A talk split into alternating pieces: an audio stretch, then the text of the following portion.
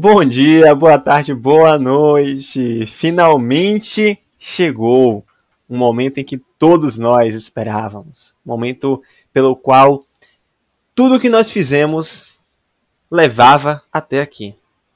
Momento onde nossos maiores medos, nossas maiores angústias, nossas maiores preocupações pensavam que este era um momento em que tudo isso iria atingir o ápice, onde tudo de pior que existe no ser humano iria se encarnar em um breve momento aos 30 segundos finais de uma partida de futebol, onde tudo pode acontecer. Onde você pode fazer um gol de cabeça que garanta um título que o seu clube não conquistava há 21 anos. Onde você pode fazer um gol, tirar a camisa, apenas para olhar para o bandeirinha, com os sorrisos ainda presos nos seus olhos, para perceber que na verdade você estava impedido. Olhar para o lado direito do seu visor e perceber um colega de equipe quase agredindo o funcionário de camisa amarela que nada mais faz da vida a não ser mexer uma bandeirinha e correr na posição vertical em apenas uma metade de um campo de futebol. 30 segundos onde você pode já ter acabado o seu jogo, mas ficar no centro de um gramado com o celular na mão assistindo ao jogo de uma outra equipe, onde em 30 segundos poderia definir se você seria a pessoa mais feliz do mundo naquele momento ou a pessoa mais triste do mundo naquela eternidade que seriam aqueles 30 segundos. É com essas palavras tristes, pesadas, mas que em nenhum momento podem camuflar a minha emoção, alegria e satisfação em estar anunciando que este é o último Joga e Joga do Campeonato Brasileiro da edição de 2020. E é com este ânimo, com este fervor nas minhas palavras que eu gostaria de anunciar para toda a nação joga e joguense que ele está aqui comigo mais uma vez. Olá, Maurício Mota. Seja bem-vindo. Olá, Tonho. Olá, amigo ouvinte. Eu tenho certeza que muitas pessoas neste momento ouviram suas palavras, sentiram as emoções em cada uma delas e estão neste momento se debulhando em lágrimas porque foi realmente aterrorizante esperar o que poderia reservar a noite de quinta-feira na 38ª rodada do Covidão 2020. E é uma honra estar aqui. É, é realmente, eu, eu, eu não sei nem por onde começar esse programa, porque todos os jogos eles começaram no mesmo horário, no mesmo dia. Então, não teria aqui uma sequência de ah, qual jogo aqui começou primeiro. Então, acho que vamos mudar um pouquinho. Eu pensei isso agora. Pensei isso agora. Vamos mudar um pouquinho o formato do Joga e Joga para essa edição tão especial que, que é falar dessa última rodada desse campeonato que finalmente acabou. E antes de começar a falarmos sobre os jogos, sobre as situações, eu gostaria de trazer aqui uma reflexão. Né? Eu pensei comigo aqui ontem e eu gostaria de, de compartilhá-la com vocês, né, ouvintes, que é o seguinte. É, ninguém, nem, parecia, tá muito claro que parecia que durante todo esse campeonato ninguém queria o título brasileiro. Ninguém queria ser campeão brasileiro. Né? Um time assumia a posição de frente para depois entrar numa sequência vergonhosa de derrotas e sair da primeira posição e se distanciando cada vez mais do primeiro lugar.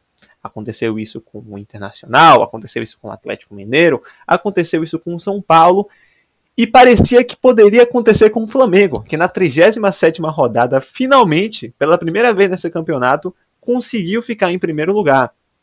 Conseguiu aquela vitória importante sobre o Internacional, assumiu a primeira posição, chega na última rodada, perde no Morumbi para o São Paulo e fica vendo pelo celular se iria realmente terminar o campeonato em primeiro ou se ia acabar em segundo lugar. Então, a minha reflexão é que num campeonato onde ninguém queria ser campeão, alguém ao final de cada rodada, mesmo assim estaria em primeiro lugar. E queria, que quis o destino, quis, quiseram os deuses do futebol, que ao final da última rodada, o time que não queria ser campeão, mas que estava ocasionalmente no primeiro lugar, foi o Flamengo. O maior rubro-negro da Gávea. Conquistou mais uma vez, pela sétima vez, o título de campeão brasileiro e um bicampeonato, né? Porque é bom a gente lembrar que na edição de 2019 o Flamengo também foi campeão brasileiro.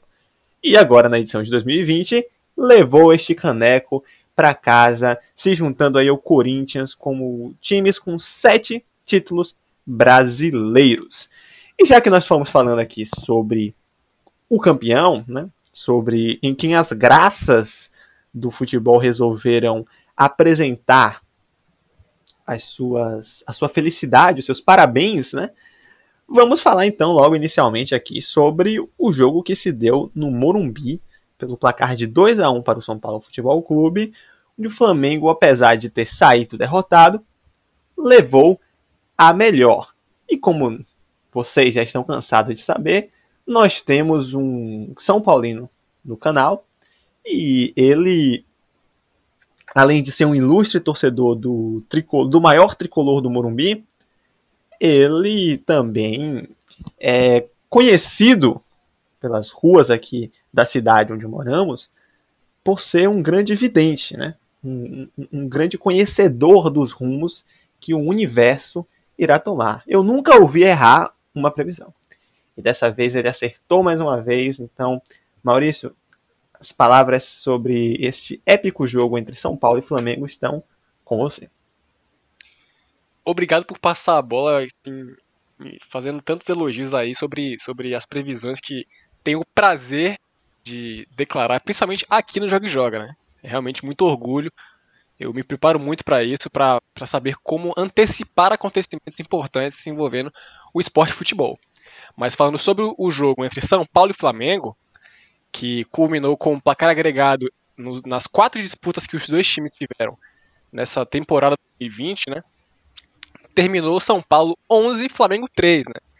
Mas a disputa dessa partida particular aí, sobre o placar de 2 a 1 para São Paulo, foi a prova para o São Paulino de que o São Paulo gosta de fazer o torcedor passar por muito desespero e sofrimento, sobretudo nos últimos oito anos, sem um título importante. Né? Sem qualquer título, na verdade. É... Bom, o primeiro tempo foi completamente entregue do São Paulo para o Flamengo, que buscava atacar de todas as formas possíveis, mas a equipe São Paulina fez de tudo para não deixar, não permitir nenhum, nenhum avanço efetivo do Flamengo, é, bloqueando todas as, as alternativas que eles tinham. E no final do primeiro tempo, na primeira finalização do São Paulo, o Luciano, de falta, abriu o placar.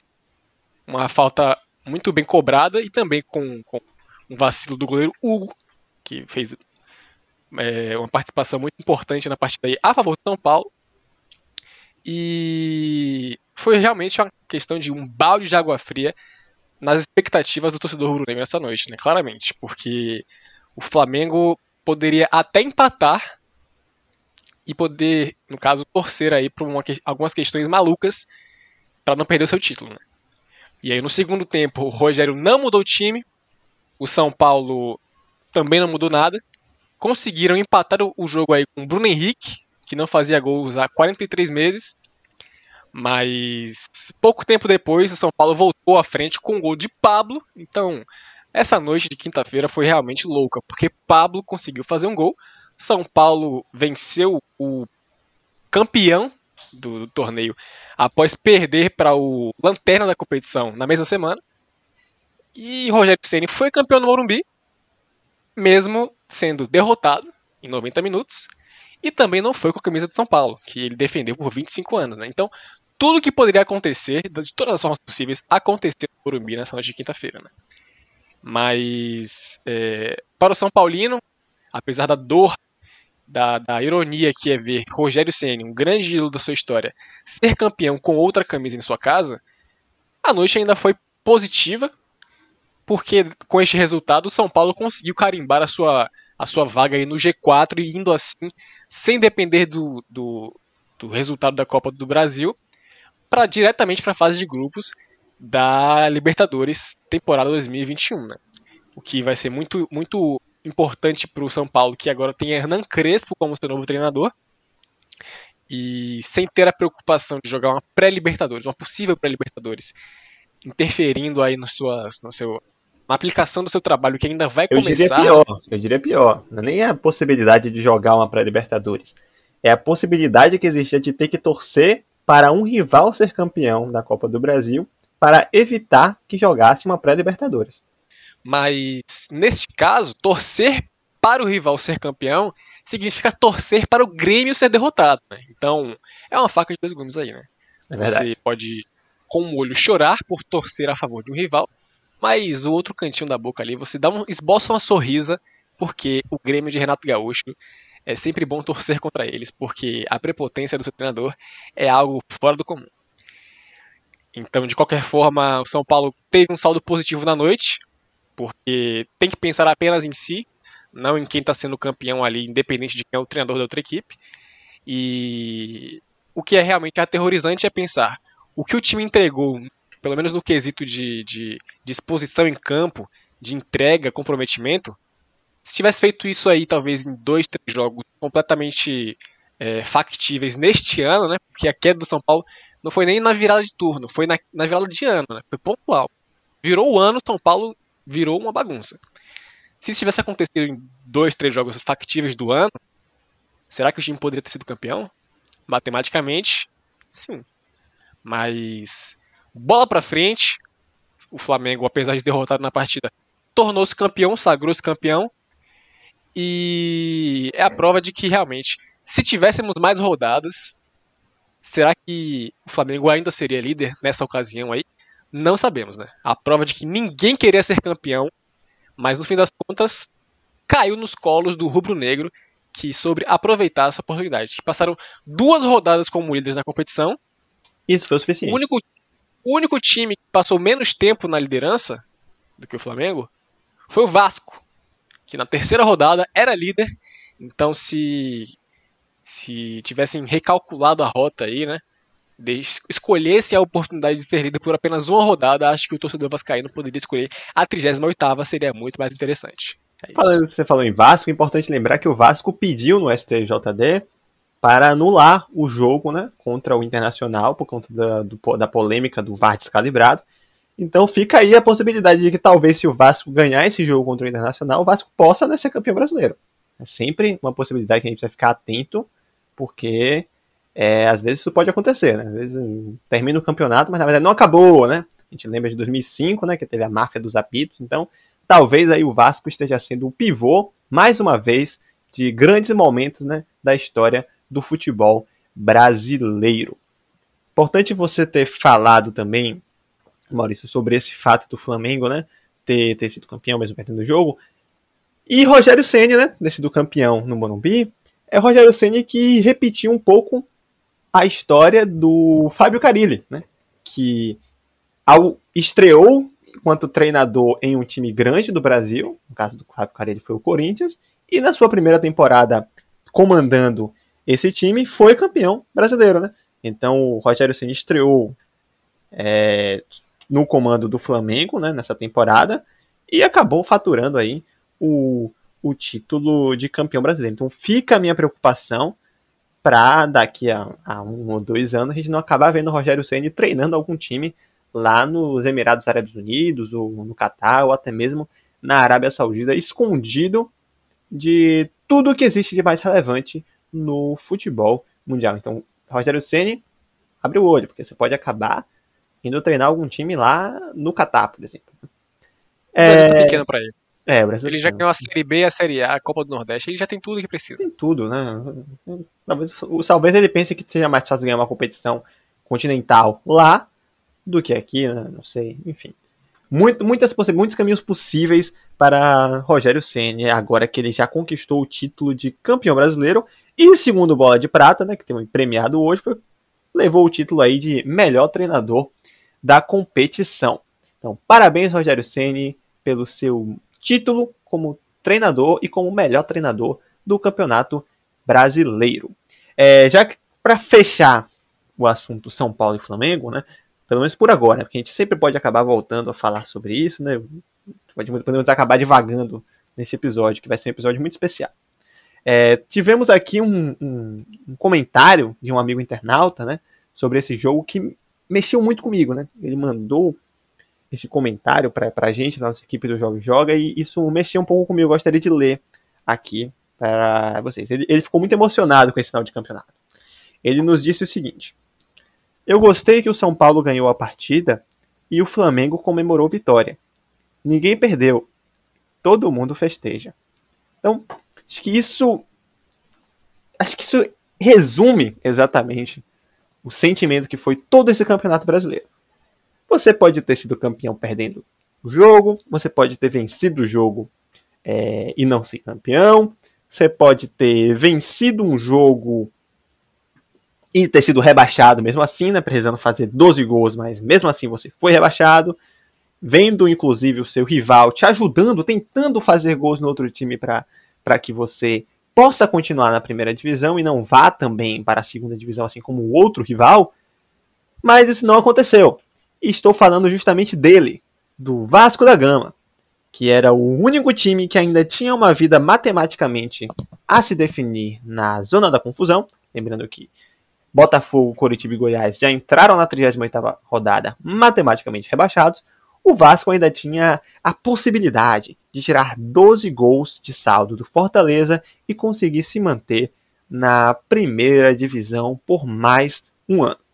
O Vasco, o Fortaleza até que fez a sua parte para que isso acontecesse, né? Perdeu para o Fluminense de 2 a 0, mas o Vasco só conseguiu ganhar do Goiás pelo placar de 3 a 2. E aí eu gostaria de chamar atenção aqui para uma coisa. Incrível como o atacante Fernandão resolveu surgir nesse começo, nesse final de campeonato. Né? Terminou o campeonato com 10 gols e eu não sei nem se ele jogou 10 partidas. Não sei. Do nada começou a sair gol de Fernandão em toda a rodada nos últimos dias e eu fiquei surpreso que ele não terminou como artilheiro do campeonato. Faltou pouco. Em compensação, o Germán Cano, do Vasco, realmente entrou numa onda assim de, de azar, numa má fase, não sei o que dizer, por um bom tempo, mas ontem voltou a balançar as redes e o Cano voltou a fazer um gol pelo Vasco da Gama. Porém, não foi o suficiente, assim como o Fernandão, para brigar pela artilharia do campeonato. O Cano terminou o campeonato com 14 gols é interessante ver como temos nomes né, importantes do ataque do nosso futebol agora indo jogar, talvez, quem sabe, né, se continuarem nos seus times, jogar a Série B do nosso campeonato. Né. Maurício, sobre a definição, sobre esse duelo, que não parecia duelo, mas que ainda era um duelo, entre Vasco e Fortaleza pela última vaga na Série B de 2021. O que é que você tem a dizer sobre isso? Bom, é muitos olhos estavam, estavam preocupados aí com essa partida nesse embate do Vascão querendo se salvar, fazer cometer um crime de tirar 12 gols de, de diferença do saldo contra o Fortaleza, mas o atleta Fernandão não queria ser conivente com este crime, né?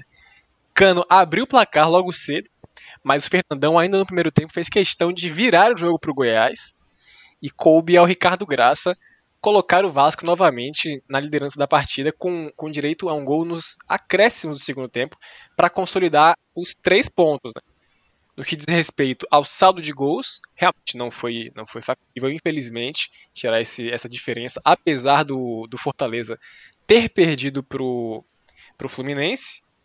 Mas, é, falando em Fluminense, talvez o Vasco se inspire ainda mais no tricolor Laranjeiras aí, recorrendo aos tribunais uma oportunidade aí de puxar o tapete que pode acabar sobrando para o pobre Fortaleza, né? Numa temporada que nenhum dos nordestinos foi rebaixado, pelo menos até o momento, né? Nós sabemos o que vai acontecer. É, o Vasco faz de tudo para se manter na primeira divisão. Talvez é, tentando ser rebaixado de forma mais categórica aí na temporada 2021, porque o desempenho do Vasco na temporada inteira não foi nada positivo, né? Apesar de terem ficado uma rodada na liderança, né? Que foi motivo de festejo aí de toda a massa Cruz Maltina na terceira rodada, com, com ramonismo, né? Realmente o time depois desandou, caiu uma, uma a produção deles foi pro lixo e assim como o Botafogo pôde se vangloriar de vencer o São Paulo na segunda-feira, o Vasco também venceu o São Paulo. São Paulo queria ajudar os cariocas aí na temporada, né? Mas infelizmente Tirando não se pode jogar é, não se pode jogar contra o São Paulo em todas as rodadas, o que é negativo para o Vasco, negativo para o Botafogo, mas talvez o flamenguista realmente dê graças aos céus por não ter que, que sempre enfrentar o São Paulo. Para o flamenguista, talvez, ainda bem que o São Paulo não é carioca. Mas voltando a falar do desembate aí, Vasco-Goiás, é, o último suspiro, com um asteriscozinho aqui do Vasco da Gama, foi de. Pode-se dizer que tentaram, né? Conseguiram os três pontos. E se conseguirem repetir o embate contra o, contra o Inter, é, muitas questões aí podem pairar, porque o Internacional tecnicamente não terá nenhum interesse na partida, talvez só de consolidar a segunda colocação, porque não poderá ser campeão com o repeteco desse jogo. É... Talvez nem ligue para a partida. Então, se houver o repeteco do jogo, o Vasco vencer a partida por alguma, alguma loucura do destino e dessa forma passar o Fortaleza na, na tabela, vai ser realmente mais uma mancha enorme na história do futebol brasileiro como já aconteceu com, o Fluminense e a Portuguesa há seis anos, algo do tipo, né? Então é uma pena que tenhamos que discutir isso aqui, né? O problema justamente é esse. Não deveria nem ser uma, uma discussão. É isso. É. Vasco vai ter que disputar a Série B na próxima temporada. Vai ter inclusive uma perda enorme de, de ganhos de televisão. O Vasco ganhava cerca de 120 milhões por tempo, é, pelo contrato por estar na Série A. Vai ganhar 35 milhões de cotas de TV na próxima temporada. Lembrando que não existe mais aquela, aquela cláusula que quando um time, um time grande caía para a Série B, ele ainda conseguia por uma temporada receber as cotas que ele recebia na, na Série A. Isso não acontece mais. Isso talvez ajude a explicar também um pouco, quem sabe, né? A fato do Cruzeiro não ter voltado. E se isso for realmente uma justificativa, meu Deus, Coitados de Vasco e Botafogo, porque essa, essa Série B, essa Série B vai ser bem mais interessante do que a Série A. É o que eu estou imaginando, porque vai ser uma competitividade alucinante e talvez o que a gente viu nesse, nesse ano, nessa temporada, sobre ninguém querer ser campeão na Série A, talvez ninguém queira ser campeão na Série B de 2021. Vamos ficar atentos a isso. Fortaleza, parabéns por ter conseguido, né, de vez, finalmente, garantir aí a sua sequência na primeira divisão. E realmente o Fortaleza que começou esse campeonato sob o comando do Rogério Ceni com muitos holofotes, né? Foi disputar uma competição internacional pela primeira vez na sua história, caiu de, de cabeça erguida contra o Independente da Argentina. É, na Série A também caiu de cabeça erguida contra o São Paulo, que naquele momento ainda estava numa fase excelente, né? Caiu nos pênaltis. É, porém, a partir do momento que o Rogério Ceni foi embora do time, parece que realmente a coisa desandou completamente. O Fortaleza teve uma queda vertiginosa. Muito bom que o time tenha conseguido se manter, mas fica bem evidente que para a próxima temporada, se quiser se manter na Série A, vai ter que melhorar bastante, porque não vai ser fácil, vai ter muita gente com certeza aí competindo para poder não cair. Muitos times que, que estão subindo e alguns também que ficaram, a gente nunca sabe, né? A situação dos times brasileiros é muito difícil de cravar como vai ser a próxima temporada. Você vê o Fortaleza, que teve uma temporada excelente em 2019, tinha tudo para fazer uma temporada incrível em 2020, está terminando dessa maneira. Então, é sempre bom abrir o olho e nada como um bom planejamento para tentar garantir a permanência na Série A por mais tempo. Torço bastante pelos times do Nordeste, especialmente pelo Fortaleza, que nutre um carinho bastante especial. Então, parabéns, Fortaleza. Não vai disputar a Sul-Americana na próxima temporada, mas o Fluminense, né, que foi o adversário do Fortaleza, garantiu, né, já há um tempinho, que vai disputar a Libertadores depois de o que nove anos, né? É muito tempo que o Fluminense não disputava uma Libertadores. É, teve todo mundo lembra daquele, daquela fatídica final contra a LDU que o Fluminense não conseguiu vencer, né? Era comandado, inclusive, se eu não me engano, pelo Renato Gaúcho. Né? O Fluminense acabou perdendo é, um título, um não título muito traumatizante e vai ter a oportunidade aí de dar mais traumas para a sua torcida em 2021. Fica aí a torcida da torcida do Fluminense para que o Palmeiras ganhe a Copa do Brasil contra o Grêmio, para que o Fluminense possa ir direto para a fase de grupos. É importante lembrar que as, a chamada pré-Libertadores já começou. Sem, sem tempo, irmão. Libertadores 2021 sem tempo, irmão. Né? Libertadores já começou. É, nós já, temos, já estamos tendo os duelos da primeira fase, né? Tivemos nessa semana Liverpool e Universidade de Quito, Sérgio Valejo Caracas e Guarani do Paraguai Royal Party. Teremos nessa semana as definições dos três times que vão para a segunda fase. E aí, o segunda fase que já começa na próxima semana, né? Então, sem tempo para se preparar, né? Então, você vai acabar descobrindo se vai para a fase de grupos ou não, já tendo que, na hora, descobrir qual vai ser o seu adversário da estreia, caso vá para a pré-Libertadores. Então, um ano muito atípico, muito complicado. O Santos, pelo menos, já sabe há um tempinho que vai pegar o Deportivo Lara. Né? Vamos ver aí então o que vai se definir nessa Copa do Brasil para sabermos se Fluminense ou Grêmio vão disputar a pré-Libertadores e um dos dois irá enfrentar o Ayacucho. Simpático Ayacucho. Então, vamos ver o que espera para Grêmio ou Fluminense a partir deste domingo. É, falando, falando em Sul-Americana aqui, o fato do Fortaleza não ir disputar a Sul-Americana.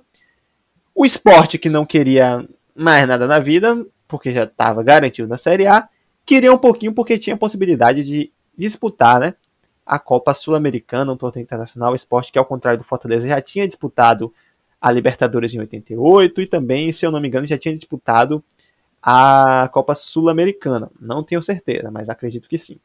Acabou que não deu para o esporte, perdeu para o Atlético Paranaense, que esse realmente não queria mais nada da vida, já estava garantido na Sul-Americana, não tinha mais chance de conquistar uma vaga na Libertadores. Porém, um time que ainda disputava a vaga com Esporte e Fortaleza, esse time sim conseguiu carimbar uma vaga e foi o último brasileiro confirmado na edição de, da Copa Sul-Americana em 2000 e 21. Estamos falando do Bahia, do Esporte Clube Bahia, que triunfou sobre o Santástico, sobre o Peixão da Vila, que realmente já não queria mais nada da vida, já estava com time reserva, sem se importar com o Campeonato Brasileiro.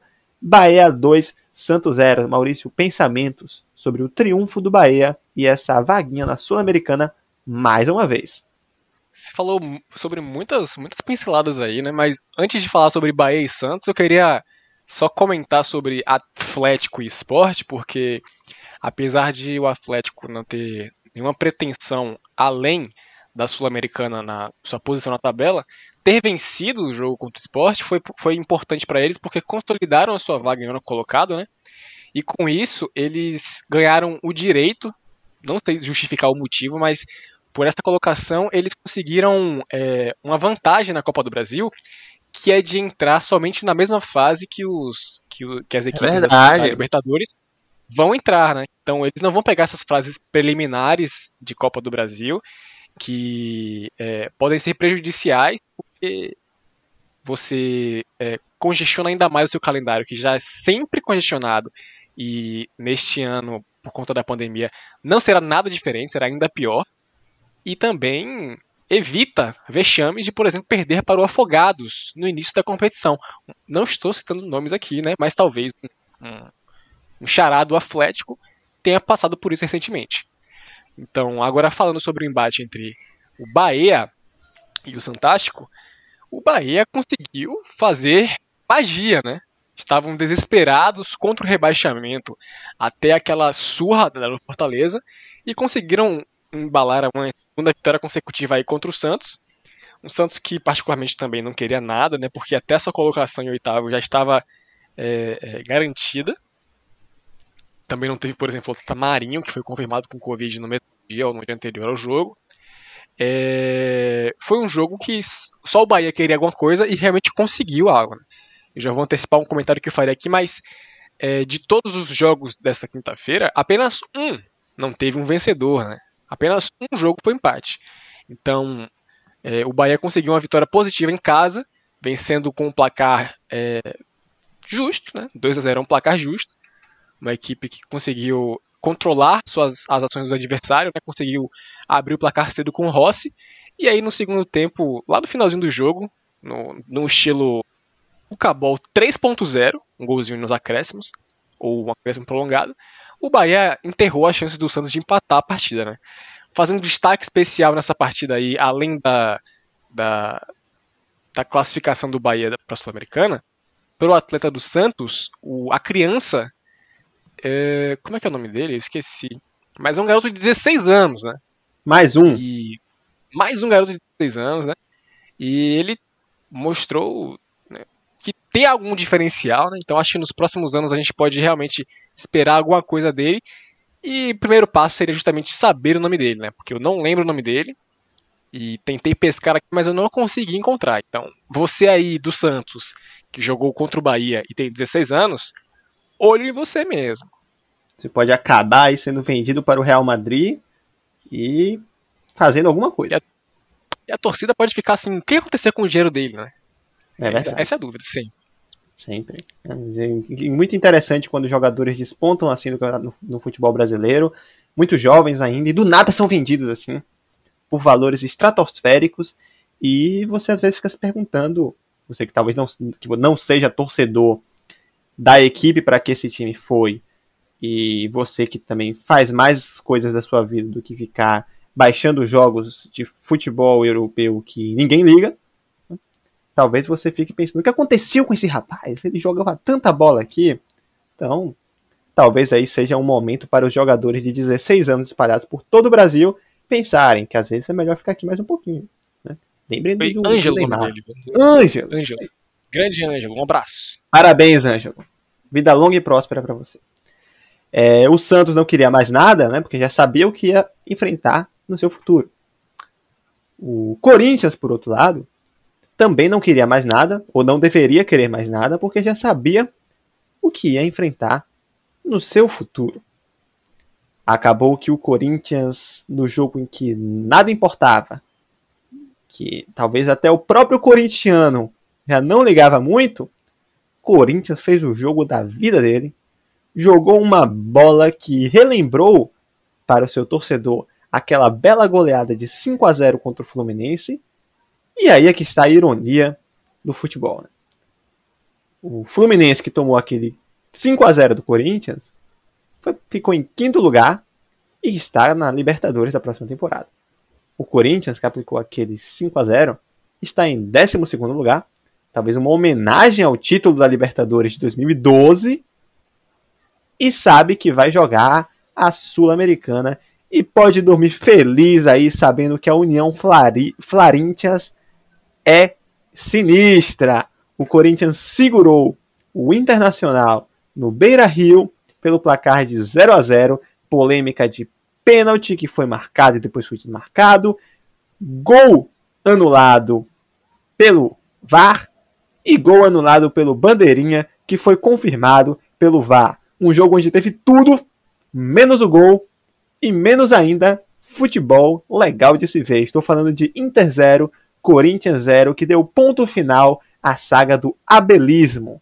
Lá veio o Abelão e agora já foi o Abelão. Abel Braga, que após esse jogo se despediu do Internacional, ele mesmo disse que sai, com sentimento de dever cumprido. Não sei qual foi esse dever. Aí a gente teria que perguntar para o Abel, mas ele sai com esse sentimento, né? Então, parabéns, Abel, por mais um dever cumprido na sua carreira. Ele que é carioca, então talvez o dever cumprido tenha sido de fazer com que mais um time do Rio de Janeiro seja campeão brasileiro. Então, parabéns, Abelão. Felicidades para você. Inter agora está no aguardo do Miguel Ramírez, que aparentemente ainda não se definiu, Maurício. Parece que ainda não é definido que o Angel Ramírez vai ser técnico do Internacional. Né? Então vamos ver aí o que, é que vai acontecer. Quem será o técnico do Inter? Mas até ontem o técnico era o Abelão. E o Abelão até que tentou. Tentou bastante no primeiro tempo não tomar gol. Conseguiu não tomar gol. No segundo tempo, já quando não havia mais pernas disponíveis nos jogadores do Internacional, tentou ir com tudo para o ataque, colocou quatro atacantes. Foi que nem um, um doido tentar o gol de qualquer jeito. Conseguiu o gol naqueles 30 segundinhos que a gente falou aqui, mas o gol foi anulado. O atleta Edenilson, que seria o nome da emoção, estava um centímetrozinho com o pé à frente e por conta disso o gol acabou sendo anulado.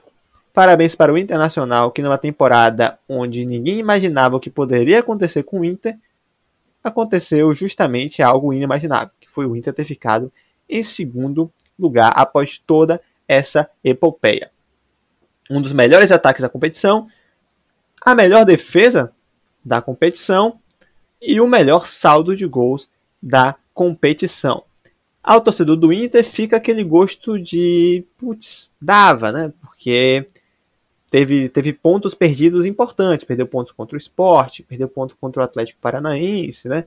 Então, realmente, quando a gente vai analisar um campeonato de pontos corridos, sempre que chega aquele momento que termina o campeonato, muitos torcedores ficam pensando, putz, e se, e se, e se? É, e se é uma, uma, um caminho sem volta. Você começa a se perguntar e se e termina aí em estado completo de depressão e sua autoestima completamente destruída.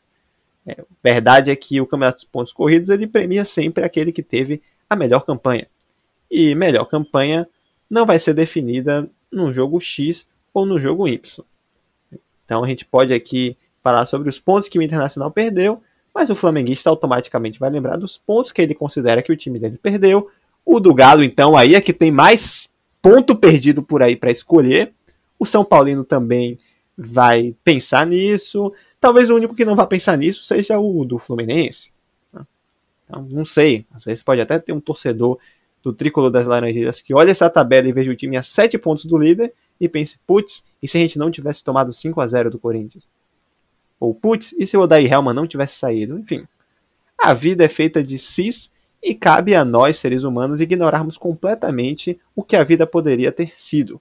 Porque senão a gente não vai conseguir mais existir de uma maneira saudável com nós mesmos.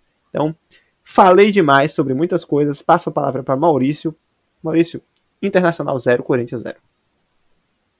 Bom, é, já comentei aqui agora há pouco, mas esse foi o único jogo da rodada que terminou em empate, né? Talvez o, um dos únicos que não poderia terminar em empate.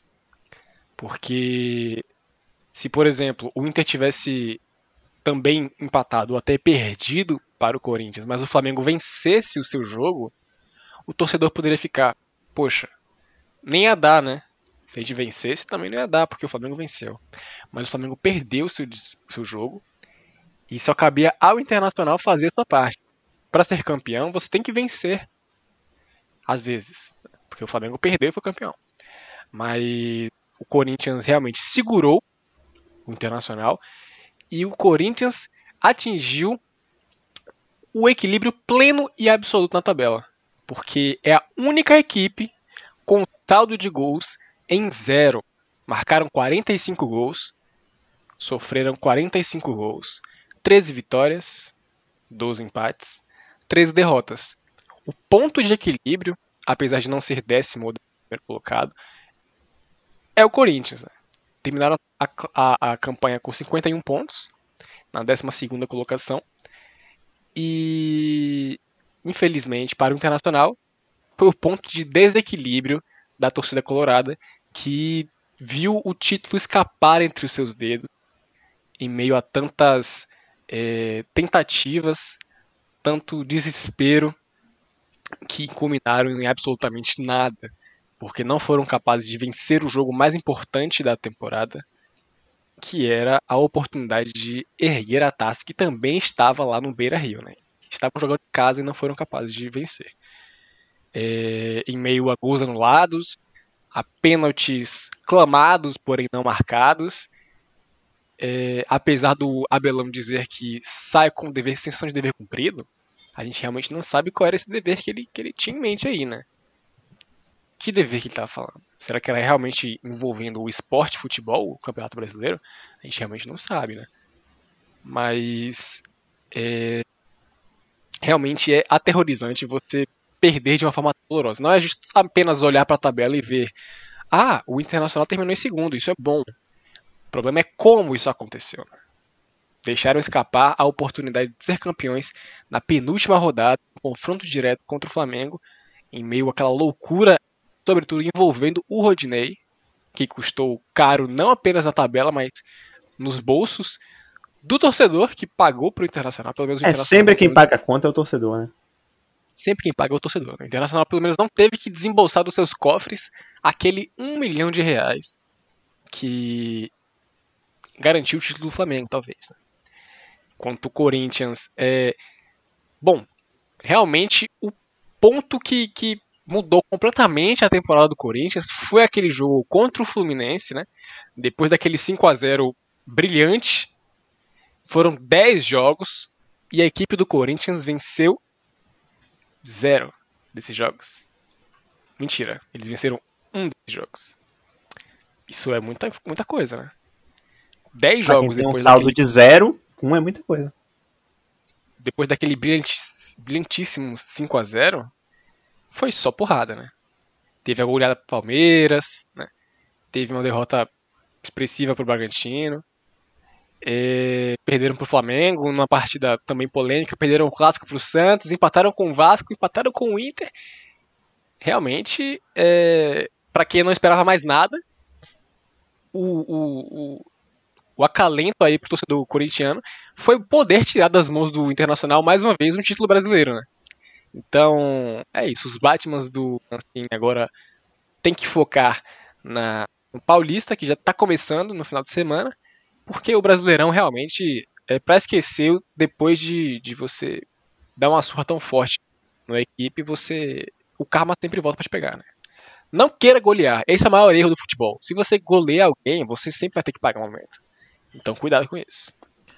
É verdade. O Corinthians já deve estar dizendo aí pro Internacional para pôr no DVD mais uma vez. É, se o Corinthians não foi para Libertadores e não vai ter a chance, talvez remota, quem sabe, de um, algum momento pegar o Guarani do Paraguai, vai em contrapartida para a Sul-Americana, que dessa vez terá fase de grupos e poderá pegar aí o grande Tolima, que também é um grande amigo da torcida corintiana. E parabéns, Corinthians, por ter conquistado o título, né? Desejei isso na última rodada, mas dessa vez com um ponto a mais, conquistou o título aí é, nesse campeonato à parte contra o Atlético Goianiense, tá? que venceu o jogo, venceu por 3 a 1 o já rebaixado Coritiba e realmente ficou ali com 50 pontos, 13 terceira posição. Acho que é realmente uma pontuação, uma vitória assim na última rodada que serve justamente para poder coroar a campanha muito legal, muito interessante que fez o Atlético Goianiense, né, Maurício? Realmente o Atlético Goianiense teve seu momento de, de brilhantismo no meio da temporada, né? Quando a gente começou a, a esquentar esse embate aí particular entre o Atlético e seu ex-treinador, o Mancini. É, depois desandaram, né? Começaram a, a passar algumas rodadas sem vencer nenhum jogo e conseguiram encerrar sua participação com a vitória realmente contundente contra o Curitiba dentro de casa, é, justamente para carimbar aí o foi quase, né? Quase conseguimos vencer o Corinthians. Mas bom, mais um motivo aí que o Internacional deu para fazer a torcida corintiana sorrir, né? Porque é, apesar do Atlético não conseguir passar o Corinthians no quesito de jogos vencidos, pelo menos eles poderiam falar, a gente empatou a pontuação, né? Então, o Internacional também deu motivos de, de tristeza para a torcida do Atlético Goianiense, né? Mas ainda assim foi muito, muito bom pro, pro Dragão se manter firme aí na primeira divisão, é, não fazendo parte necessariamente daquela zona da bagunça, né? São seis pontos de diferença entre ele e o Bahia, que é justamente o primeiro, primeiro time abaixo, que era uma das equipes que estava nessa zona da bagunça. E realmente o saldo foi muito positivo na temporada, apesar do saldo de gols não ser positivo, né? Menos 5 pro Atlético. Mas foi uma temporada muito boa, tanto sob o comando do Mancini, quanto após a saída do Mancini. Porque o Fortaleza, na vida pós saída do seu treinador, descarrilhou, o Atlético Goianiense conseguiu se manter firme e forte na sua campanha de meio de tabela. Quem sabe nas próximas, na próxima temporada tentar alçar voos mais altos. Né? Parabéns, Atlético Goianiense! Atlético Goianiense aí que ainda tem para disputar neste sábado a final do campeonato goiano. Então, pode aí ser campeão goiano, né? Nesse comecinho, antes mesmo de começar o, o, o novo, o próximo campeonato goiano? Então, pode conquistar esse títulozinho aí. E interessante é que o Marcelo Cabo, que é o atual treinador do Atlético Goianiense, que manteve aí o time nessa, nesse excelente campeonato que fez o Atlético, é, foi o campeão pelo Atlético Goianiense da Série B. Né? O Atlético foi campeão da Série B. Então ele pode aí ganhar mais um título pelo Atlético Goianiense, né? E realmente ir colocando o seu nome na história desse time que tem tudo aí, né? Se nada de trágico acontecer, fazer um 2021 aí ainda melhor, ou no mesmo nível, quem sabe, do 2020. Então, parabéns, Atlético Goianiense. Quem aí fez um 2020-21 a temporada 2020 espetacular, né? E tem tudo para fazer uma temporada 2021 ainda melhor, foi o Ceará, que coroou, fechou com chave de ouro a sua participação no Brasileirão, ganhando do Botafogo dentro de casa por 2 a 1 num jogo que aqui eu vou ficar um pouco emocionado a falar sobre isso, que marcou a despedida do grande Fernando Praz do futebol. Fernando Praz está se aposentando do futebol, ele não vai mais atuar como goleiro profissional. É, ele que, por onde passou, né, foi ídolo. Né? Por onde ele passou, ele, ele, ele deixa o seu nome marcado, é, não, não, não apenas com títulos, né, mas muito por conta da grande figura que ele é, uma figura que tem muito respeito, acho que de todas as torcidas. Né? Não consigo ver alguém que, que não goste do Fernando Praz aí espalhado por esse Brasilzão. Obviamente que pessoas completamente sem noção existem, mas, né, infelizmente, né, a gente tem que aprender a conviver com elas, ignorando a existência delas completamente. Então, Fernando Praz, parabéns, uma carreira vitoriosíssima, um dos melhores goleiros que eu já vi no meu time, né? Assim, Fico muito triste que ele não tenha se aposentado no Palmeiras, né? Esperava isso, mas a vida acontece, né? Deve ter jeito que a gente quer. Então espero aí que a diretoria do Palmeiras possa fazer é, um jogo beneficente, alguma coisa, quando a torcida já puder voltar aos estádios, para poder dar uma despedida à altura desse cara que foi realmente o símbolo da reconstrução do Palmeiras nesse, nessa década, né?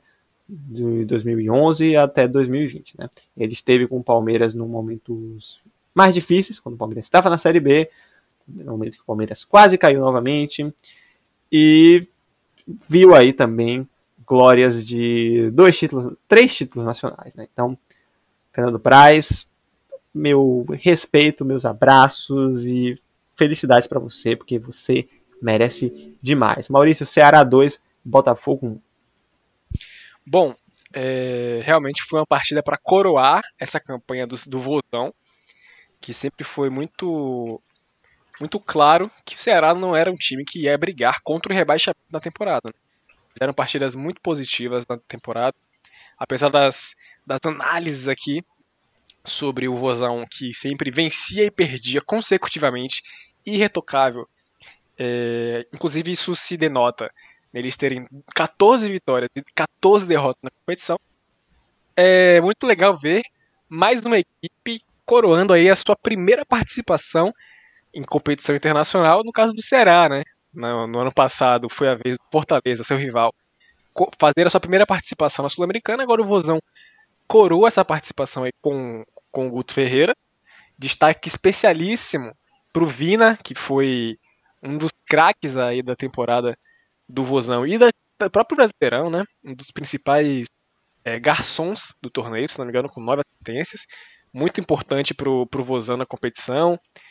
E é legal ver é, as equipes nordestinas que não apenas fugiram do rebaixamento, mas também estão presentes aí na, na tiveram presentes na briga pela competição internacional, né? E se bobear, ainda acredito no Vozão jogando a Copa América, né? Não terminaram em nono, mas com seus 52 pontos aí, terminaram em décimo primeiro, que é... Talvez eles foram campeões da segunda metade da tabela, né? Se quiser interpretar dessa forma aí, é sempre uma possibilidade. Então, Vozão fez o que tinha que ser feito, fez de forma muito positiva, às custas do Botafogo nessa última rodada, que é, apesar de ter conseguido uma vitória tão emblemática contra o São Paulo na segunda-feira, ainda assim se mostrou ser o mesmo time que passou toda a competição é, de forma melancólica. Né? Esboçaram alguma reação em um momento de, de, de, de loucura, de devaneio do, do universo, né? dos astros, mas te, encerra sua participação aí com 27 pontos conquistados no torneio, 21 derrotas e é pensar agora no, na taça, todas as taças possíveis no Rio, no Rio de Janeiro, porque realmente tá difícil o Botafogo. Forças aí pro Fogão, que essa Série B não vai ser nada fácil, tem muitos times tradicionais e times com possibilidades, com é, estrutura e trabalhos né, para lutar pelo acesso para a Série A de 2022. É, vamos terminando então aqui falando sobre os dois jogos que faltam e dois jogos que envolvem os quatro, quatro times que não tinham mais nada com nada para pensar no Brasileirão, ao menos talvez uma possível colocação acima, né, assim para poder ganhar um dinheirinho, mas eram times que já estavam com suas vidas resolvidas no Brasileirão. O Palmeiras perdeu para o Atlético Mineiro no Mineirão por 2 a 0. O Atlético Mineiro é que garantiu o terceiro lugar nesse campeonato, ficou apenas a 3 pontos. E aí, novamente, né, a torcida já pensa no si, e esse si aí o Atlético Mineiro tem para dar e vender. E o Palmeiras, em contrapartida, botou um time recheado de garotos é, oriundos da base, né, incluindo o goleiro, né, o Vinícius, é, rodou algumas peças que estavam retornando de lesão, como Wesley, Gabriel Veron e Zé Rafael, já pensando na Copa do Brasil e também na base do time que vai disputar o estadual de 2021, né, o Paulistão. O Abel já disse que o time que a gente viu contra o Atlético Mineiro era a base do time que iria enfrentar o Campeonato Paulista. Então ele realmente pretende utilizar o sub-20 do time, o sub-23 do time e talvez alguns aí jogadores reservas que não atuaram tanto assim em 2020 2021. Então, um jogo que para o palmeirense foi para poder pensar no futuro, para o Atlético Mineiro era um jogo para se despedir, talvez né, do Sampaoli, que já assumiu, já foi oficialmente anunciado pelo Olympique de Marseille e se picou do Brasilzão de todos nós. Em contrapartida, o Grêmio, que também não queria absolutamente nada, com mais nada, no Campeonato Brasileiro, não tinha para onde correr mais, jogou aí também com um time recheado de reservas do modo que só ele, Renato Gaúcho, sabe fazer. Surpreendeu talvez é, um pouco é, ter jogado, né, ter ter resistido a esse time do Bragantino, que é muito interessante, mas Claudinho fez o dele contra o Grêmio e garantiu a sua posição como artilheiro do campeonato junto com Luciano do São Paulo. Claudinho que saiu rapando todos os prêmios individuais no Bola de Prata, só não ganhou o de melhor técnico porque o Thiago Neves realmente nesse quesito não tem como superar. Bragantino 1, Grêmio 0. Grêmio e Palmeiras pensam na Copa do Brasil que se inicia neste domingo. Atlético Mineiro à procura de um novo técnico, talvez já iniciando conversa inclusive com o Renato Gaúcho. Fizeram ofertas para o Renato Gaúcho. E o Bragantino tem aí uma sua na sua temporada de retorno à elite do futebol brasileiro, garantiu um décimo lugar, disputou aí até quase o final uma vaga na Libertadores e realmente vai disputar aí uma competição sul-americana, vai, vai disputar a Copa Sul-Americana e tem tudo aí, né, com o investimento que tem para realmente fazer um 2021 ainda mais interessante do que foi esse 2020, que, né, Maurício, foi um 2020 de, que começou bem baixo para o Bragantino, mas que terminou em uma, numa crescente muito interessante. A temporada toda foi de altos e baixos para todo mundo no, no, no campeonato. Né? Para alguns mais baixos do que altos, diga de passagem. E isso a gente vê, inclusive, com a pontuação do campeão, né? 71 pontos. E a distância do, do primeiro para o terceiro colocado de 3 pontos, que você mencionou aí que o Atlético Mineiro fica no IC. Infelizmente é o que mais dói no futebol. Mas, bom, é, esses dois jogos que você mencionou, envolvendo Palmeiras e Grêmio, que vão se enfrentar na Copa do Brasil, foram justamente a prova de que é, o foco é na Copa do Brasil. Essa 38 rodada que não mudava é, efetivamente nada para as duas equipes, ou melhor, essencialmente nada para as duas equipes, que botaram aí seus times é, apenas para cumprir tabela e os seus adversários que agradecem, né? O Atlético Mineiro do AC é, se despediu do Sampaoli já na penúltima rodada, porque ele foi expulso do. É, e agora vão ficar aí buscando um novo treinador para comandar. Mas ele estava esse... lá no, no estádio. Ele estava lá no estádio acompanhando o time, ele não abandonou a barca, não. É um grande apaixonado pelo esporte, né? Ele se entrega muito, com, com corpo e alma, assim presente. Mas ali era uma questão de ele ter que fazer valer o seu sócio torcedor.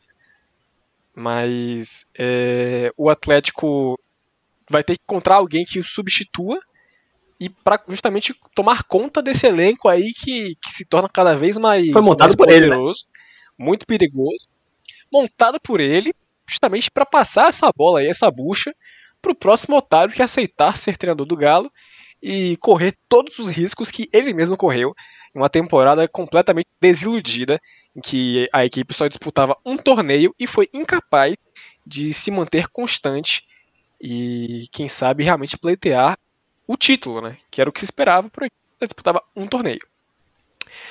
É, foi uma vitória que reinou a lei do ex de uma forma diferente, porque o Keno foi o responsável por assistir os dois gols da partida feitos pelo Jair e pelo Sacha. Keno que é foi um ícone dessa, dessa fase positiva do Palmeiras nos últimos anos, né, presente no, nos, em títulos no início dessa, dessa fase. É, o Atlético Mineiro que conseguiu fazer a mágica de vencer dois jogos consecutivos quando já não era mais possível ser campeões, mas realmente deixa, deixa a moral mais em alta aí para começar o Campeonato Mineiro tão importante contra o América, né, que é o principal rival do Atlético neste momento.